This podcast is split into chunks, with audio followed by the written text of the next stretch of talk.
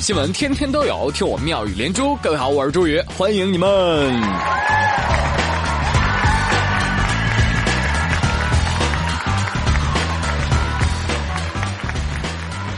现在啊，很多的女孩晚上呢也不敢熬夜，还要护肤，说是啊能够变美。哎，我就跟你们不太一样，我呢不护肤，我还熬夜。啊，其实吧，我也不是熬夜，我呢就是哄手机睡觉。但你知道我干我们这行呢，就就没有个固定点儿啊。我们是哪行呢？丽丽，告诉他，新闻编辑。对。比如丽丽，她就没有办法，有的时候就得上夜班，对不对？必须得熬夜。丽丽就说了，哈哈，熬夜也是有好处的，熬夜是为了有正当的理由护肤，护肤是为了心安理得的熬夜。熬夜怎么了啦？我辛辛苦苦花大几千买护肤品抹在脸上，不是为了早睡早起的。不熬夜怎么能显出我的护肤品有多贵呢？丽丽，你得亏在北方工作，你要知道这两天你要搁南方，护肤品抹的再多，你也受不了那水啊，不停的刷你脸，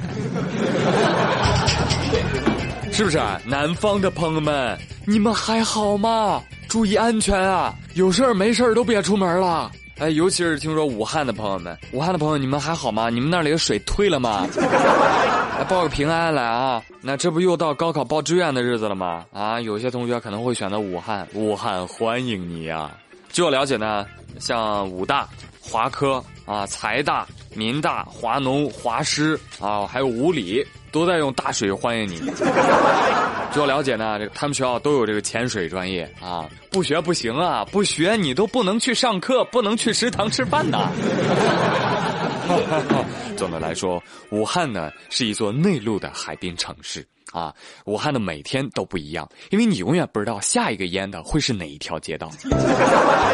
而有的新闻媒体就盘点说了，说这个武汉啊，年年治涝，年年涝，啪啪啪啪打脸疼啊！哎，武汉三年前的时候就说了要投投资上百亿改造排水，当时是他们市水务局的排水处处长说的，我们啊要投资一百三十亿啊改造和完善市内的排水系统，三年后呢能够抵御二十四小时两百毫米、一小时五十毫米的特大暴雨啊！哎呀，正说着怎么就淹起来了呢？当然了，专家也说了啊，说这次这个下的雨呢，是属于大大暴雨，是超级大，就特别大。哎，每次遇到这种洪涝灾害，谁最辛苦？抗洪的战士们，你们在网上有没有看到那张图片？有一小战士那个脚泡的起泡啊，掉皮，哎呦喂，真让人心疼。我跟你说，那这次长江流域下大雨，各位武警、消防、警察同志们辛苦了呀！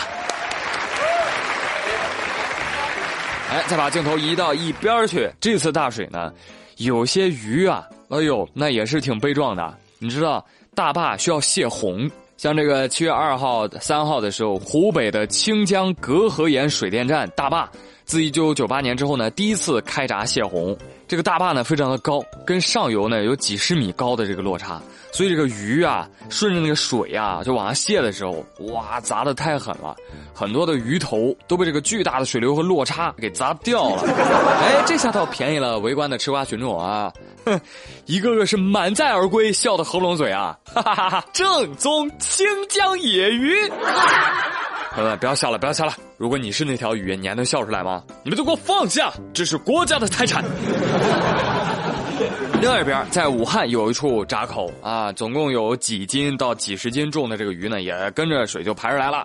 很多市民呢，就跑到那个闸口那儿，拿着网在那拦着 啊，就等着那个鱼往里钻呢。然后呢，当地的防汛人员啊，看到市民捞鱼之后呢，立即就出面制止啊，一边宣传一边还发问：“乡亲们呐，是捞鱼重要还是安全重要啊？赶紧上岸啊！再捞我就报警了。”哎，挺好啊，这个打捞的市民一听就马上报警了，这赶紧就跑掉了。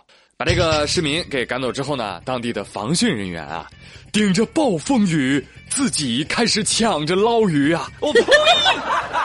好机智，这叫肥水不流外人田。朋友们不要误会啊，这嗯，他们可能是怕老乡溺水，其实呢，他们是在嗯帮老乡捕鱼的。最近呢，咱们国家下雨地方很多啊，顺带的让空气变得很好啊。但是就这样，我们有些邻居啊还不依不饶的。谁啊？韩国。一号的时候，韩国多部门共同发布了可吸入颗粒物管理特别对策实施细则。此前啊，韩国的官方报告说了，说这个 PM 二点五浓度暴增啊，主要是源于烤鱼。而很多的民众甚至专家又说了，不对不对不对，这个雾霾啊是源自于中国。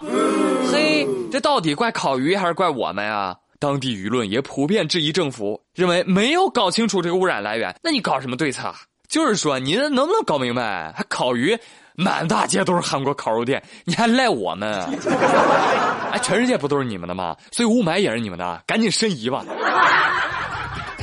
真的，韩国朋友们，你们真是让人醉了，你知道吧？全世界好东西都是你们的，坏东西就是别人的。哎，你们这有色眼镜是不是高达一万度啊？你们自己也反思一下好不好？到底问题出在哪儿？当然了。呃，本着慈悲为怀呢，我也可以给你们介绍一位高人，你你们可以向他来求教求教。最近啊，有一位叫新津春子的大妈在日本啊火的是不要不要的，因为啊她最会打扫卫生了，她被封为日本国宝级的匠人。她的代表作呢，就是面积达到七十六万平方米的东京羽田机场。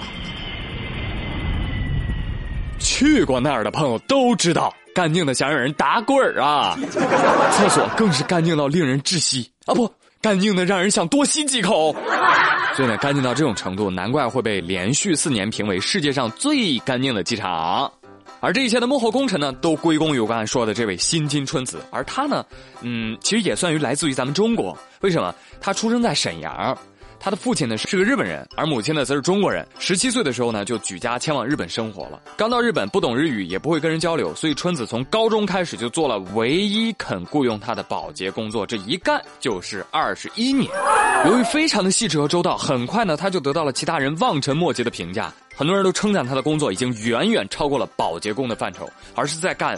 技术活，春子甚至凭借自己的努力啊，取得了日本国家建筑物清洁技能士的资格证书。因为新津春子实在是太难干了，所以他后来又调到了技术监督岗位，负责培训机场七百多名清洁工队伍。哎，因此成为了日本家喻户晓的明星。工作没有贵贱，行行出状元，对不对？说你呢，这位代驾同志。最近啊，浙江慈溪有位叶女士酒后呢叫了代驾，没想到啊代驾陈某却是在喝了一瓶啤酒之后来为叶女士开车的。结果交警发现陈某酒驾要暂扣车辆，而叶女士急了，借着酒劲大闹，不配合交警的执法，被行政拘留了。警方提醒，代驾出事故，车主是要担责的。老婆说这什么玩意儿？绕口令啊？没听明白吗？